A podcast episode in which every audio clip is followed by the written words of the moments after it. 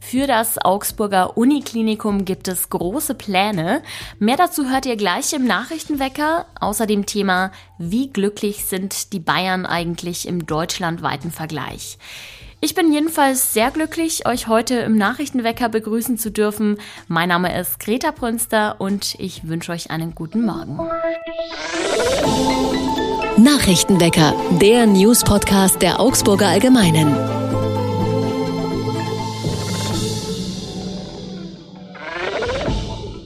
Mit 250.000 Patientinnen und Patienten im Jahr ist das Uniklinikum in Augsburg eines der größten Krankenhäuser in Deutschland. Wissenschaftsminister Blume plädiert jetzt dafür, das 1700 Bettenhaus neu zu bauen, anstatt es bei laufendem Betrieb zu sanieren, wie eigentlich geplant. Die Grundsatzentscheidung für das Milliardenprojekt soll offenbar noch vor den Landtagswahlen im Herbst 2023 fallen. Neueste Berechnungen des Wissenschaftsministeriums haben ergeben, dass eine Sanierung sehr viel länger dauern und sehr viel aufwendiger sein würde als ursprünglich angenommen, sagt Wissenschaftsminister Blume. Weil zunächst ein Interimskrankenhaus gebaut werden müsste, könnte ein Umbau frühestens 2027, 2028 starten und würde dann wohl zehn Jahre lang dauern. Auch in München und in Würzburg hat sich der Freistaat für Klinik-Neubauten entschieden. Am Campus Großhadern entstehen in den kommenden Jahren sechs neue Klinikzentren und in Würzburg werden Neubauten für die Kopfkliniken sowie das Zentrum Frauen Mutter Kind errichtet. Zwischen all den Krisen und Katastrophen, die uns in den Nachrichten oft erwarten, braucht es auch mal eine positive Meldung.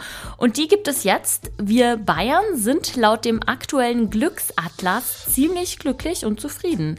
Mit einem Glücksindex von 7,06 landet Bayern dort auf Platz 2 hinter Schleswig-Holstein. Für das Glück der Bayern sind nach Meinung der Forscherinnen und Forscher vor allem zwei Dinge verantwortlich, Geld und Gemeinschaft. Das Netto-Jahreseinkommen, das jedem Haushalt in Bayern statistisch gesehen zur Verfügung steht, liegt nämlich bei 26.250 Euro und damit deutlich über dem deutschlandweiten Schnitt von 22.810 Euro. Trotz Inflation sind daher immer noch viele Bayern mit ihrer finanziellen Situation zufrieden Frieden. Und dazu gesellt sich im Freistaat auch das Gefühl, kulturell und wirtschaftlich von den anderen unterscheidbar zu sein. Dadurch entstehe ein Identitäts- und Verbundenheitsgefühl. Das bayerische Mir san mir hat also tatsächlich eine glücksstiftende Komponente.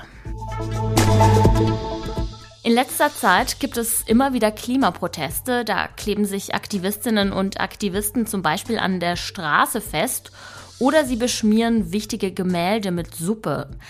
Sie wollen damit darauf aufmerksam machen, dass im Kampf gegen den Klimawandel mehr getan werden muss. Hinter den Aktionen steckt oft die Gruppe Letzte Generation und die ist auch deshalb gerade sehr umstritten. Manche Leute bewundern den Mut und halten die Aktionen für richtig, andere finden es völlig unangemessen. Die Fraktion Bürgerliche Mitte im Augsburger Stadtrat hat sich jetzt dazu zu Wort gemeldet. Sie befürchtet eine Radikalisierung des Augsburger Klimacamps, also dass man weggeht von friedlichen Methoden und hin zu einem Protest, der den Alltag von Passanten stören könnte und einen Polizeieinsatz erfordert. Der Augsburger Klimaaktivist Ingo Blechschmidt ist nämlich auch ein Verantwortlicher bei der Gruppe Letzte Generation. Er bestreitet allerdings, eine wichtige Rolle bei den umstrittenen Klimaschützern auszuüben. Seine Aufgabe dort sei es, den Telefondienst zu übernehmen, weil er viel Erfahrung im Gespräch mit Passantinnen und Passanten gesammelt habe. Ja, und mit diesem Thema machen wir jetzt auch weiter. Kürzlich gab es nämlich auch in München eine Aktion der Gruppe Letzte Generation. Und meine Kollegin Julia Greif war da vor Ort und hat auch mit den Aktivisten gesprochen. Was deren Beweggründe sind, das erzählt sie mir jetzt im Podcast. Hallo Julia. Hallo Greta. Erzähl doch mal, wie verlief denn der Protest in München?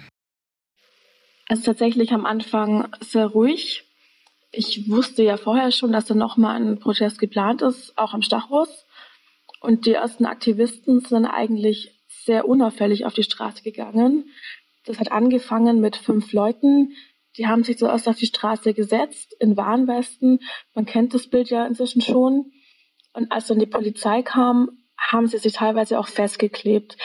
Das haben auch gar nicht alle geschafft. Also zwei von den Aktivisten wurden von der Polizei weggetragen, bevor sie sich überhaupt festkleben konnten. Da waren sehr viele Passantinnen und Passanten. Wie haben die denn reagiert?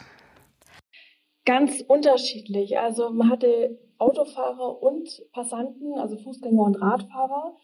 Und unter den Autofahrern war eigentlich großteils ziemliche Frust da, weil die jetzt halt genau in diese Blockade reinkamen. Ich habe auch mit ein, zwei gesprochen, die haben dann gesagt, ja, sie müssen aber jetzt zu einem wichtigen Termin oder die Mutter muss ins Krankenhaus oder man muss sie besuchen. Also natürlich war das eben der ähm, Verkehr am Morgen in München. Ähm, andere haben aber gesagt, nein, sie haben jetzt Verständnis, auch wenn sie jetzt hier aufgehalten werden. Und bei den umstehenden Passanten ähm, war es ganz unterschiedlich. Also es waren teilweise Fußgänger, die auch vielleicht noch einen Termin hatten. Manche sind aber auch einfach ähm, hergekommen, die hatten in der Nähe noch Arbeit und waren einfach neugierig und wollten sich das mal anschauen. Genau, und da auch war es auch ganz unterschiedlich. Also die einen fanden das gut, dass sie jetzt demonstrieren und andere haben aber auch sehr negativ reagiert und haben gemeint, ähm, die sollen noch erstmal was arbeiten, bevor die jetzt demonstrieren und sich festkleben. Also ganz unterschiedlich.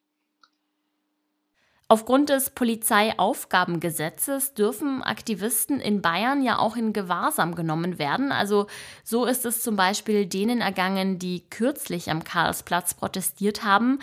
Warum machen die Umweltschützer trotzdem weiter, auch wenn ihnen ein Aufenthalt in Stadelheim droht?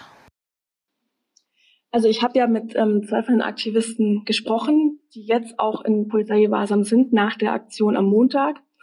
Und sie haben mir eben erklärt, dass sie teilweise zum Beispiel auch früher ganz normal demonstriert haben, also zum Beispiel Fridays for Future, aber das aus ihrer Sicht eben nichts gebracht hätte, dass die Politik da nicht wirklich darauf reagiert hätte, auch wenn da sehr viele Menschen demonstriert haben. Und deswegen halten sie eben solche Reaktionen, sie bezeichnen es auch wirklich explizit als zivilen Ungehorsam, für nötig, dass eben sowohl die Bevölkerung als auch die Politik ähm, darauf aufmerksam wird, dass das eben ein sehr großes Problem ist, vor allem ja für die Menschheit und eben nicht nur aus ihrer Sicht. Protest um jeden Preis, das ist das Credo der Umweltaktivistinnen und Aktivisten, die sich in den vergangenen Wochen und Monaten unter anderem auf die Straßen geklebt oder Gemälde mit Suppe beworfen haben.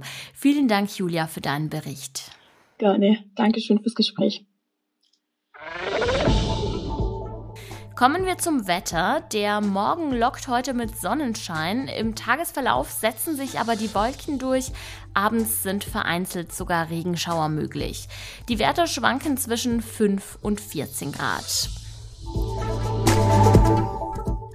Und auch das ist heute noch wichtig. Nach einer tödlichen Raserei im schwäbischen Monheim werden im Mordprozess gegen den Fahrer heute die Plädoyers erwartet. Möglicherweise wird das Augsburger Landgericht anschließend das Urteil verkünden. Dem Fahrer wird vorgeworfen, auf einer Staatsstraße, auf der Maximaltempo 100 erlaubt war, auf etwa 200 Stundenkilometer beschleunigt zu haben. Er krachte dann in das Auto einer Mutter, die noch am Unfallort starb. Die Staatsanwaltschaft wirft dem Mann heimtückischen Mord und ein verbotenes Kraftzeugrennen mit Todesfolge vor. Eine ziemlich absurde Meldung gibt es zum Schluss. Ein Jugendlicher aus Mecklenburg-Vorpommern hat den Schreck seines Lebens bekommen, als er den Müll rausbrachte. Aus dem Inneren der Tonne kam nämlich eine Stimme. Der junge Mann aus Ludwigslust berichtete seiner Mutter davon und die rief dann kurzerhand die Polizei. Die konnte den seltsamen Vorfall schnell aufklären. Ein betrunkener Mann kletterte nämlich aus der gelben Kunststofftonne. Er habe den letzten Zug nach Brandenburg verpasst und deshalb entschieden, in der Wertstofftonne zu übernachten, erklärte der Mann dem Beamten und machte sich schnell davon. Glückliche Bayern, entschlossene Klimaaktivisten und ein Verrückter in einer Mülltonne. Das war der Newsmix im heutigen Nachrichtenwecker.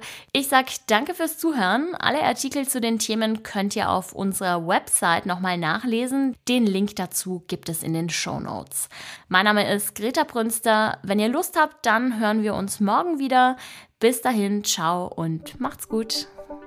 Nachrichtenwecker ist ein Podcast der Augsburger Allgemeinen.